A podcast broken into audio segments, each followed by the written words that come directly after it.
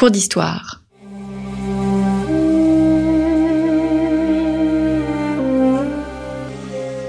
Une émission de la rédaction de Storia Voce.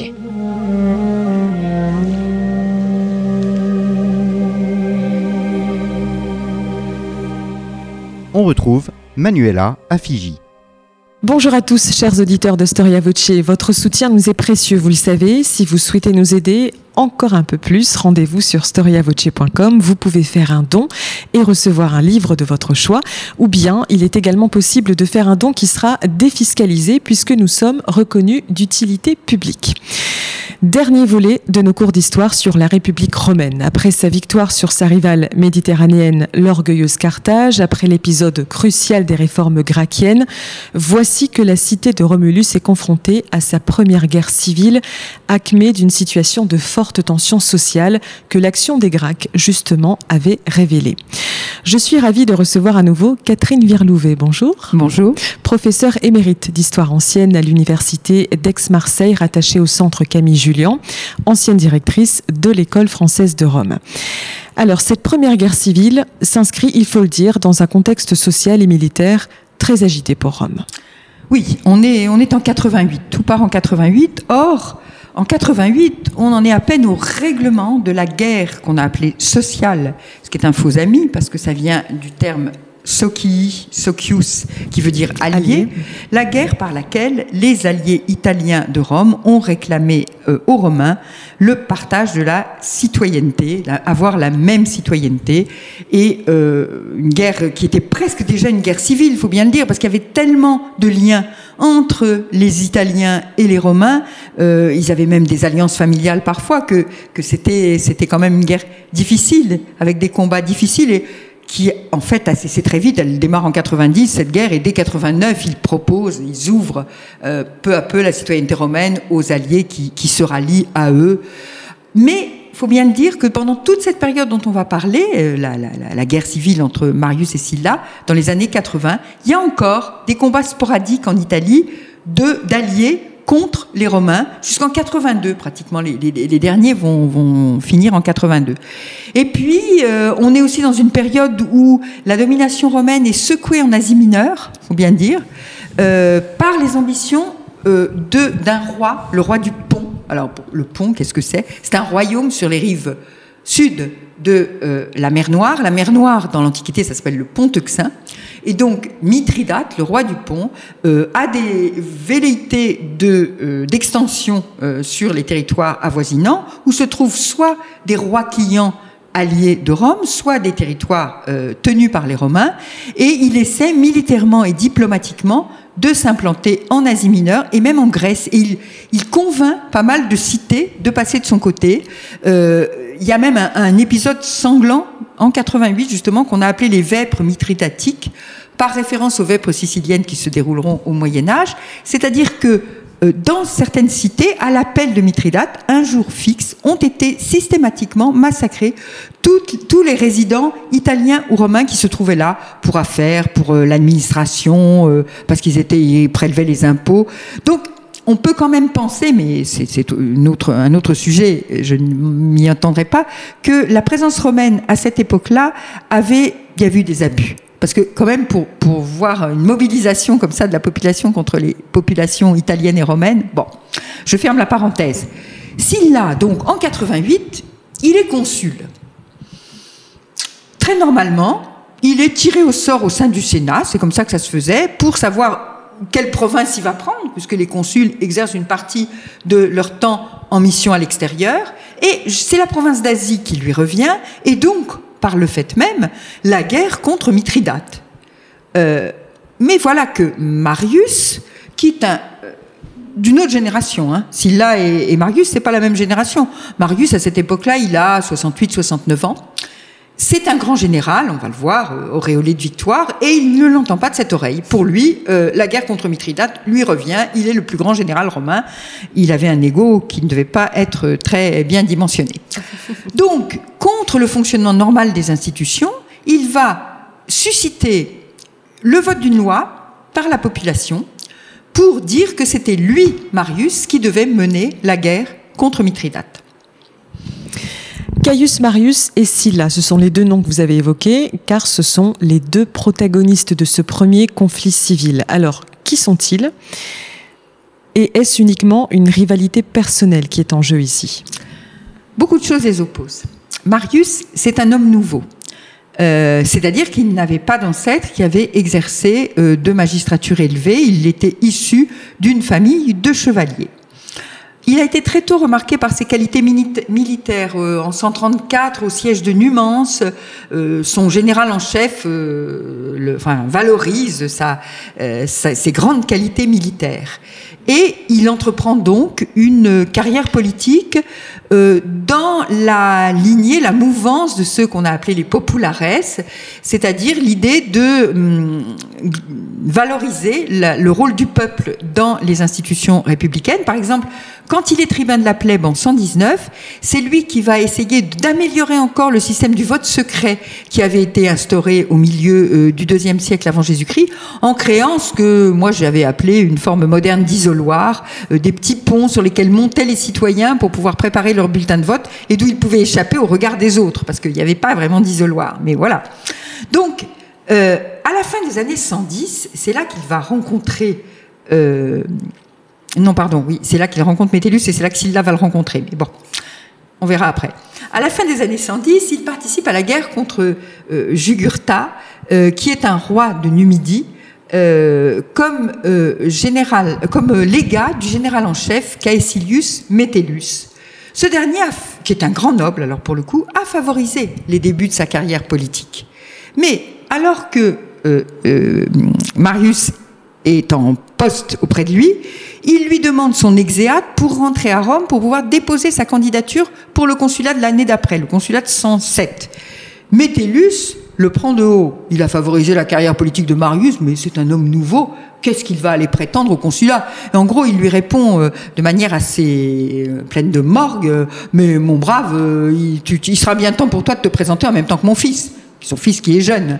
Et, Marius le, prend très très mal. Finalement, à l'usure, il a son exéate, il va présenter sa candidature au consulat et être élu pour le consulat de 107.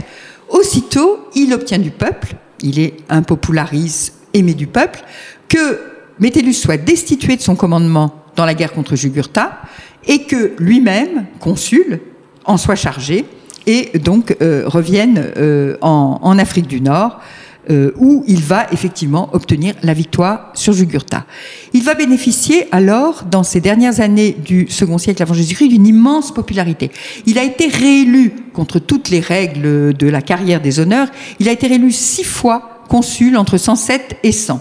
Et puis surtout, ce qui a encore accru sa popularité quand on sait la terreur qu'inspiraient les Gaulois aux Romains depuis le peut-être un peu légendaire, mais sac de Rome euh, des, par les Gaulois au début du IVe siècle avant Jésus-Christ, il a remporté des victoires essentielles sur des populations qui attaquaient le sud de la Gaule transalpine, donc le sud de la France actuelle, si vous voulez, pour faire vite, et le nord de l'Italie, qui étaient les Cimbres et les Teutons. Deux victoires à Aix-en-Provence en 102 avant Jésus-Christ, à Versailles, qui est une commune du nord de l'Italie, en 100 qui lui valent un triomphe formidable et qui surtout lui valent une aura extraordinaire euh, auprès euh, des Romains. Ça, c'est Marius. Sylla, Sylla, c'est le contraire.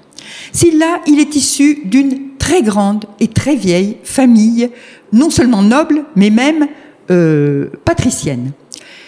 Il s'est fait remarquer lui aussi par ses qualités militaires et en particulier, il a servi comme légat de Marius dans la fameuse guerre contre Jugurtha.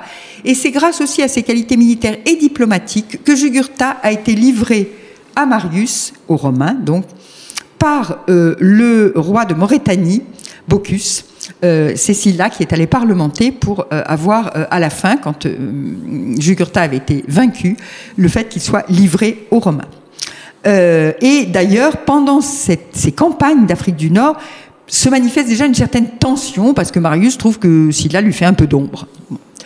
Euh, et puis Sylla, sur le plan politique, à la différence de Marius, fait partie de ceux que j'ai appelés les optimates, euh, partisans de la prévalence de l'autorité du Sénat. Et d'ailleurs, il a épousé une Cecilia Metella, donc une des filles de la famille du fameux Métellus qui avait traité si mal le pauvre Marius. Donc, à la fois entre les deux hommes, il y a des rivalités personnelles, vous avez raison, mais en même temps, vous voyez qu'il y a aussi une appartenance à des mouvances et à des interprétations des institutions républicaines différentes. L'hostilité va croissante entre Marius et Sylla, entre Populares et Optimates. Finalement, qu'est-ce qui va précipiter l'affrontement? Ah ben, c'est tout simplement le fait que Sylla soit dépossédé de son commandement en 88.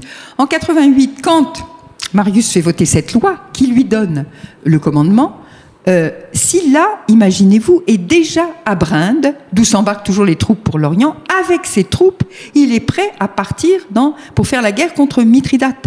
Et c'est à ce moment-là qu'il harangue ses hommes et qu'il les convainc de marcher sur Rome pour récupérer ce commandement qu'on lui a indûment volé, puisque euh, il, a, été nommé commandant suivant toutes les meilleures règles républicaines.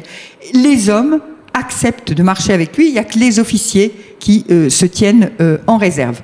Il va donc faire, et ça c'est très important, cette marche sur Rome, elle aura une grande postérité, hein, jusqu'à Mussolini, mais il va donc entrer dans Rome, faire annuler euh, le plébiscite qui voulait que ce soit Marius qui soit le général et euh, poursuivre comme des ennemis publics les marianistes en les faisant mettre à mort sans jugement. Marius arrive à s'enfuir, mais il y a quand même quelques marianistes qui laissent leur peau.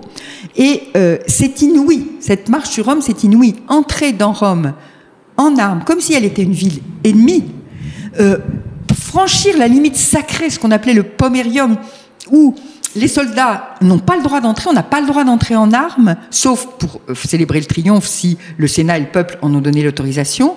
C'est vraiment inouï. Et la question que se posent les historiens, c'est l'armée a suivi. Pourquoi? Est-ce qu'il y a eu une privatisation de l'armée? Est-ce que l'armée s'est sentie plus l'armée de Sylla que l'armée de la République? Alors, on l'a dit pendant longtemps, je crois qu'il faut beaucoup nuancer, et les recherches récentes ont beaucoup nuancé cette idée.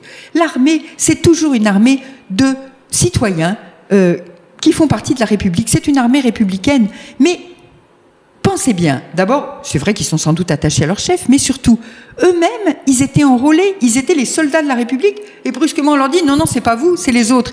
Ils étaient prêts à aller en Orient, et euh, c'est aussi l'idée des campagnes en Orient, c'est aussi peut-être l'espoir de butin. L'Orient est considéré comme riche. Donc tout ça fait qu'on peut expliquer cette montée euh, de l'armée sur Rome. Sylla euh, est donc euh, à Rome. Les marianistes qui sont pourchassés, vous l'avez dit, réussissent cependant à reconquérir la ville. Comment y parviennent-ils?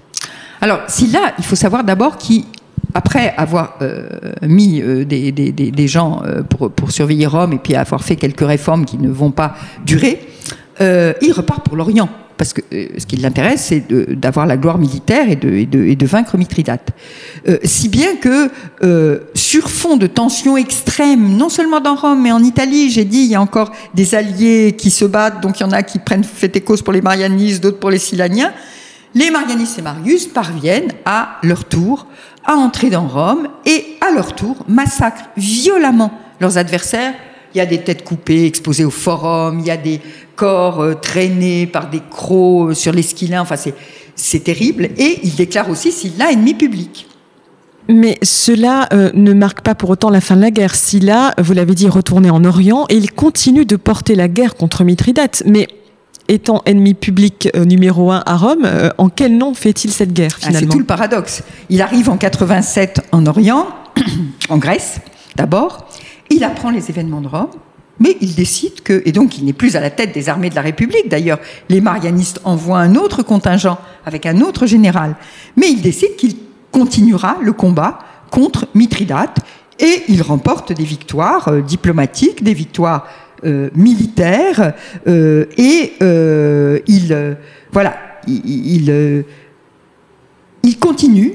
Ces troupes l'acclament du, du, nom d'impérator, ce qui est important parce que c'est le général en chef victorieux et c'était un nom qui était donné normalement seulement au moment du triomphe, qui n'était donc pas donné par les soldats. Donc on voit que en fait ce qui change dans l'armée, c'est pas les armées en elles-mêmes qui sont républicaines, c'est la place du commandement et l'évaluation la perception que les hommes ont du commandant euh, dans les armées de la République.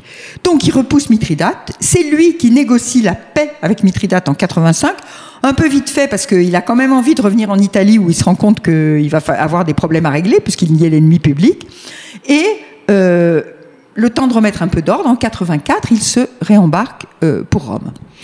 En 86 déjà, donc deux ans auparavant, c'est la mort de Marius. Donc Silla revient en Italie en 84, non sans livrer de féroces combats euh, contre les marianistes. Est-ce qu'on peut dire qu'il s'agit là d'une seconde guerre civile éventuellement? Alors moi, j'y verrais plutôt la continuation de la même, puisque pratiquement euh, ça n'a jamais cessé. Euh, Marius est mort entre-temps, effectivement, de vieillesse, euh, mais il y a les marianistes qui restent, et on peut dire que le retour de Sylla et de ses troupes en Italie est, accueilli de manière contradictoire par les sénateurs et la classe politique romaine en général. D'un côté, il y a ceux proches des marianistes qui vont mobiliser des troupes pour repousser Sylla. De l'autre, certains, dès le départ, se disent on va négocier avec lui parce qu'on ne veut pas justement la poursuite de cette guerre civile. Ils sont très marqués par les violences qui ont déjà eu lieu. Mais n'empêche que cette négociation n'aboutit pas vraiment, puisque quand il va débarquer, les combats vont être très rudes. Il est appuyé par Pompée, qui est l'heure très jeune et qui enrôle une armée privée euh, sur les terres de son père. Et puis, il est appuyé par certains alliés, mais certains appuient les marianistes. C'est une période confuse pour Rome, euh, mais de nouveau, les troupes de Sylla vont emporter Rome en menant devant les portes de Rome, c'est la bataille de la porte colline, une euh, bataille véritablement. Et à ce moment-là, le Sénat ratifie aussitôt les actions de Sylla en Orient et le rétablit dans ses pouvoirs de proconsul. Alors une petite digression, malgré la mort de leur chef, de leur figure de proue, les marianistes restent donc un camp soudé. Oui, les marianistes, bon, alors là, ils vont partir de Rome, mais il y a le fils de Marius, ils, vont essayer de se réfugier chez, dans les cités qui, parmi les alliés, sont restés de leur côté. Voilà, on est déjà, euh, on retrouvera cette, cette division de l'Italie euh, au moment de, des guerres civiles entre Octave et Antoine, bien après. Hmm. Donc, Sylla euh, lance les proscriptions. Alors, ce sont pratiquement des condamnations à mort de marianistes dont les noms figurent sur des listes établies par ses soins. Ce procédé a traumatisé les Romains véritablement. Et selon les historiens, euh, les proscriptions allaient véritablement à l'encontre de la mentalité romaine. Qu'est-ce qu'on entend par là? Alors, les proscriptions, proscription, ça vient du terme proscribere, qui veut dire afficher. C'est effectivement l'affichage de deux listes. Il a d'abord proposé, s'il a au Sénat de voter euh, cette liste, mais le Sénat a refusé, et c'est en fonction de euh, ses pouvoirs proconsulaires qu'il a fait un édit et qu'il a affiché deux listes coup sur coup. D'abord une liste en nombre assez limité de 80 euh, hommes politiques euh, assez haut placés, tous marianistes évidemment, et puis euh, ensuite une liste plus abondante de sénateurs et de chevaliers. Les chiffres varient en fonction des auteurs. On a des auteurs qui, qui vont jusqu'à plusieurs milliers, d'autres c'est plusieurs centaines. Bon, peu importe en quelque sorte. Sur cette liste, sur ces noms, ben, voilà, qu'est-ce qui se passe? Ils sont proscrits, donc c'est ce qu'on va dire, c'est-à-dire que il est défendu de leur donner le gîte, le couvert, de les protéger. On donne une récompense à ceux qui les tuent. Euh, on confisque leurs biens. Euh, c'est vraiment un procédé qui a choqué, euh, a été unanimement condamné par toute l'aristocratie, quelle que soit sa tendance, les populares et les optimates.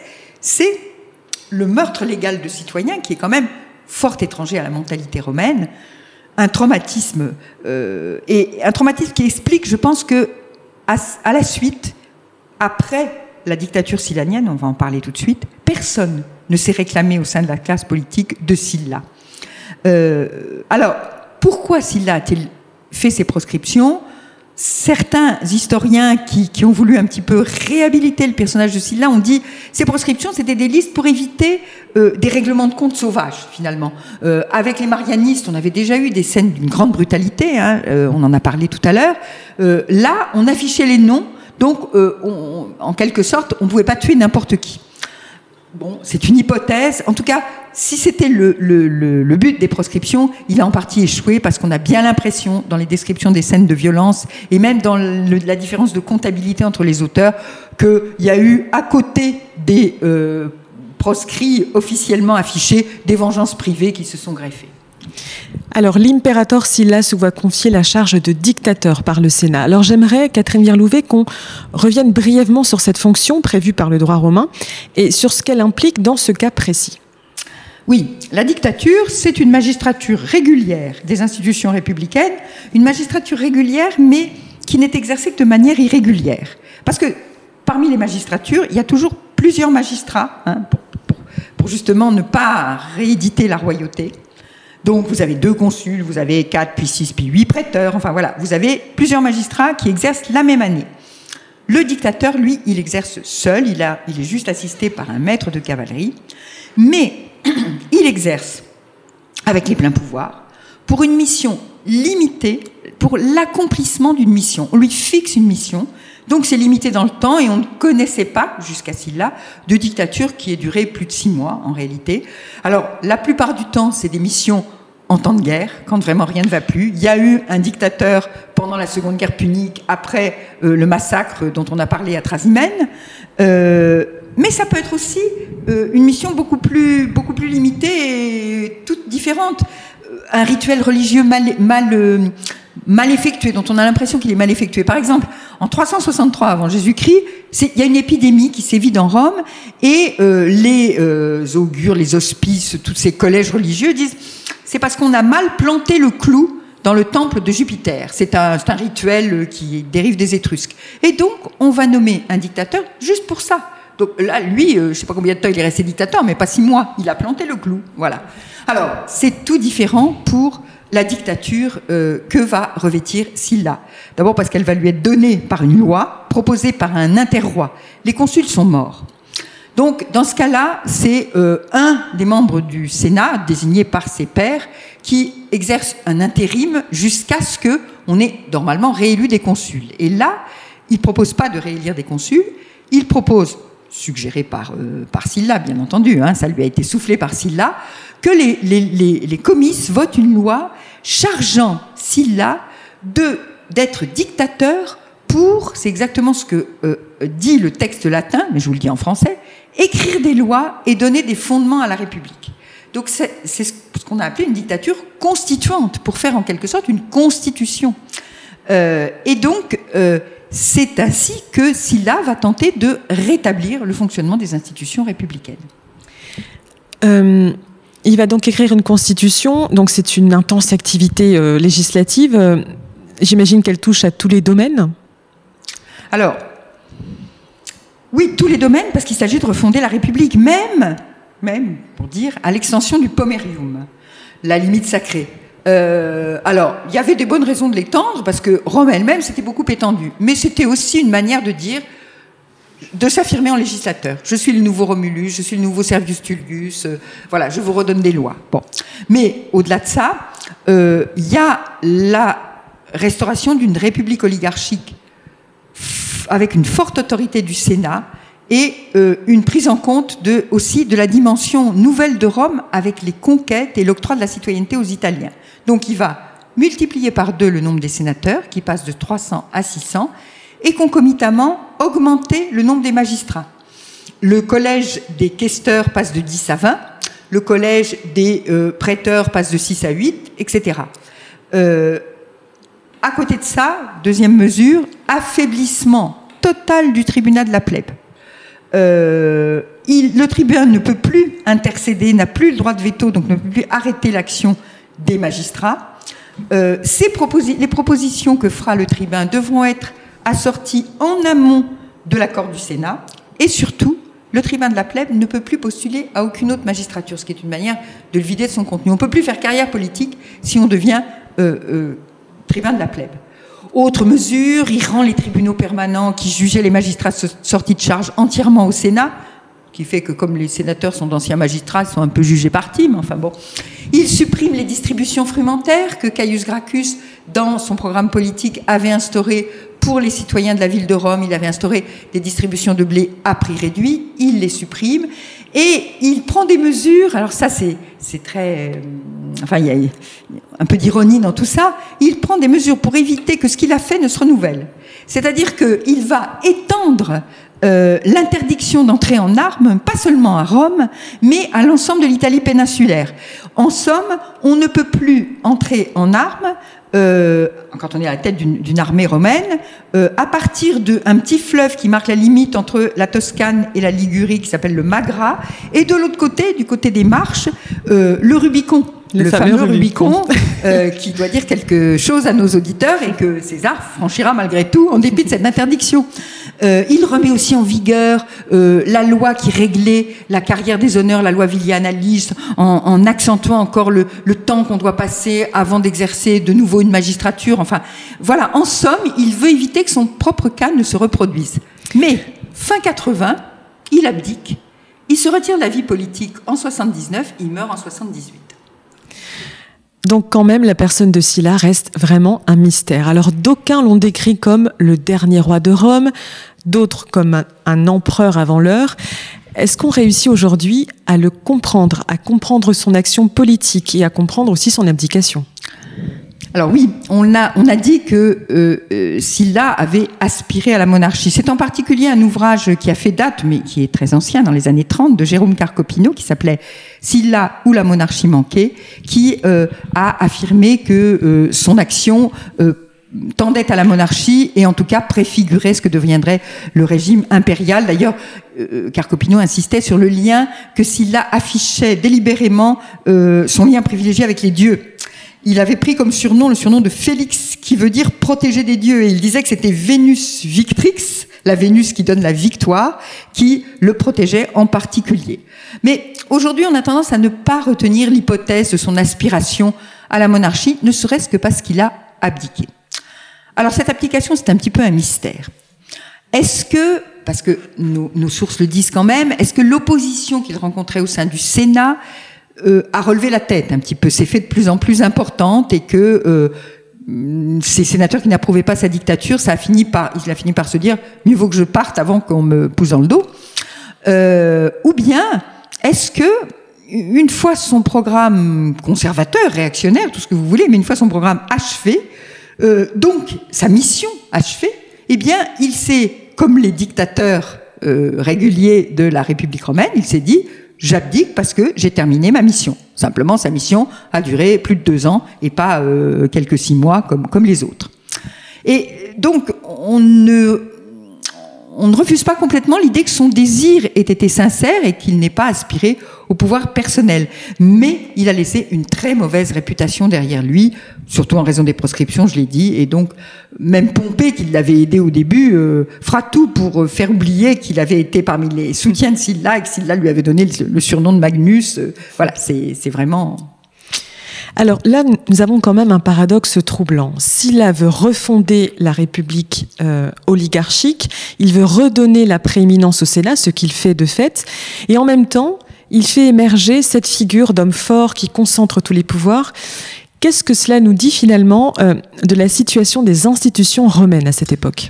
Oui, c'est bien là, euh, avec la personnalité de Sylla, qu'éclate au grand jour une contradiction fondamentale, une incompatibilité entre un homme providentiel tel qu'il a voulu l'incarner et la République sénatoriale qu'il voulait restaurer. Le paradoxe est qu'il avait déjà enfreint les lois qu'il va remettre en vigueur euh, avant même de, de, prendre le pouvoir, euh, en le prenant, enfin, avant même de devenir dictateur constituant, en prenant le pouvoir par la force, en le gardant pendant plus de deux ans. Euh, donc, les institutions, ce que ça nous dit des institutions romaines et des institutions de la République, peut-être, c'est que ces institutions, elles avaient fonctionné, elles s'étaient développées dans le cadre d'une cité-État, de taille, euh, certes importante, mais de la taille d'une cité-État. Elles étaient de plus en plus en porte-à-faux face à un si grand empire territorial qui favorisait finalement l'émergence de fortes personnalités, souvent auréolé de gloire militaire, comme c'est le cas de Marius et de Sylla. Est-ce que les réformes sillaniennes euh, ont survécu à Sylla Alors, euh, il faut bien dire que presque toutes les grandes réformes de Sylla ont été annulées dans la décennie qui a suivi son abdication. Hein.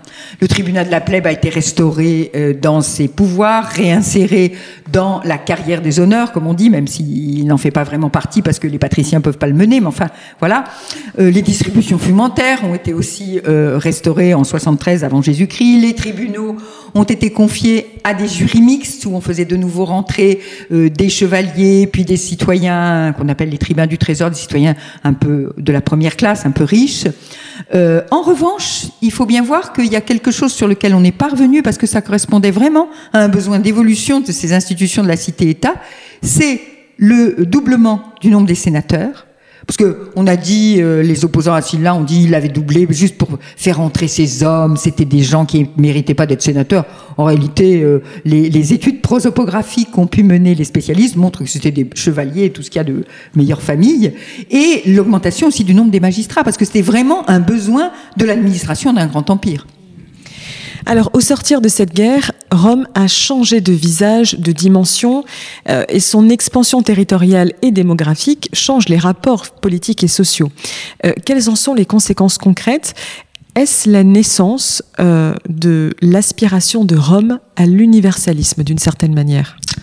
Alors, les changements marquants de cette période en définitive, sont pas à chercher en premier lieu dans la tentative de restauration de la République oligarchique par Sylla, mais touchent, me semble-t-il, fondamentalement deux domaines. D'une part, L'affirmation, et là Sylla en est bien un exemple, mais Marius en était un autre auparavant, et puis on en aura d'autres avec Pompée, César, Octave, Antoine, etc. L'affirmation de l'importance des grands généraux, hommes providentiels dans la République. Et là, on a vraiment les prémices du changement qui conduira au changement de régime politique en 27 avant Jésus-Christ. D'autre part, l'autre euh, changement fondamental de cette période, c'est l'intégration des Italiens dans la citoyenneté romaine, qui sera effective en 70 avant Jésus-Christ. C'est pour ça qu'on a choisi cette limite pour notre livre euh, avec Stéphane Bourdin, euh, parce qu'il y a un recensement en 70 avant Jésus-Christ, et là, on intègre tous les euh, Italiens hommes libres comme citoyens romains, et les citoyens romains deviennent plusieurs millions et se répartissent sur tout le territoire de l'Italie. C'est un changement incroyable puisque les institutions de la cité-État supposaient euh, que les citoyens viennent eux-mêmes participer aux assemblées populaires. Il n'y a pas de députés dans la République romaine et que là, on a évidemment des citoyens qui sont très loin de, la, de la base, en quelque sorte, de Rome. Alors, oui, certains se déplaçaient pour des élections importantes, les plus riches pouvaient se déplacer, mais n'empêche que euh, on a un corps civique dispersé géographiquement, et donc cette idée euh, qu'avaient les Grecs de restaurer la souveraineté populaire, elle achoppe un peu sur le fait que le peuple romain devient euh, très disséminé et alors devient universel en quelque sorte. Allez-vous me dire alors non, c'est une étape. Et d'ailleurs, l'aspiration à l'universalisme ne, date pas exactement de ce moment-là. Déjà, dans le moment des conquêtes, en particulier quand ils ont entrepris la défense des cités grecques, de la civilisation grecque au deuxième siècle avant Jésus-Christ, il y a eu cette idée qu'il fallait porter des valeurs universelles qui étaient les valeurs grecques. Mais c'est vrai qu'on est là à une étape importante euh, de euh, euh, la, la dimension universaliste qui va ensuite par étapes successives, s'affirmer pleinement pendant le régime impérial. Merci infiniment Catherine Virlouvet pour cette immersion passionnante euh, dans la République romaine. Vous Merci à vous. Vous êtes spécialiste de l'histoire sociale et économique romaine, auteur avec Stéphane Bourdin d'un Un peu des institutions aussi, comme vous l'avez vu, je crois. Absolument. Euh, auteur d'un ouvrage magistral que je vous recommande, euh, chers auditeurs, Rome, naissance d'un empire aux éditions Belin. Encore une fois, merci beaucoup chers auditeurs et je vous dis à très bientôt.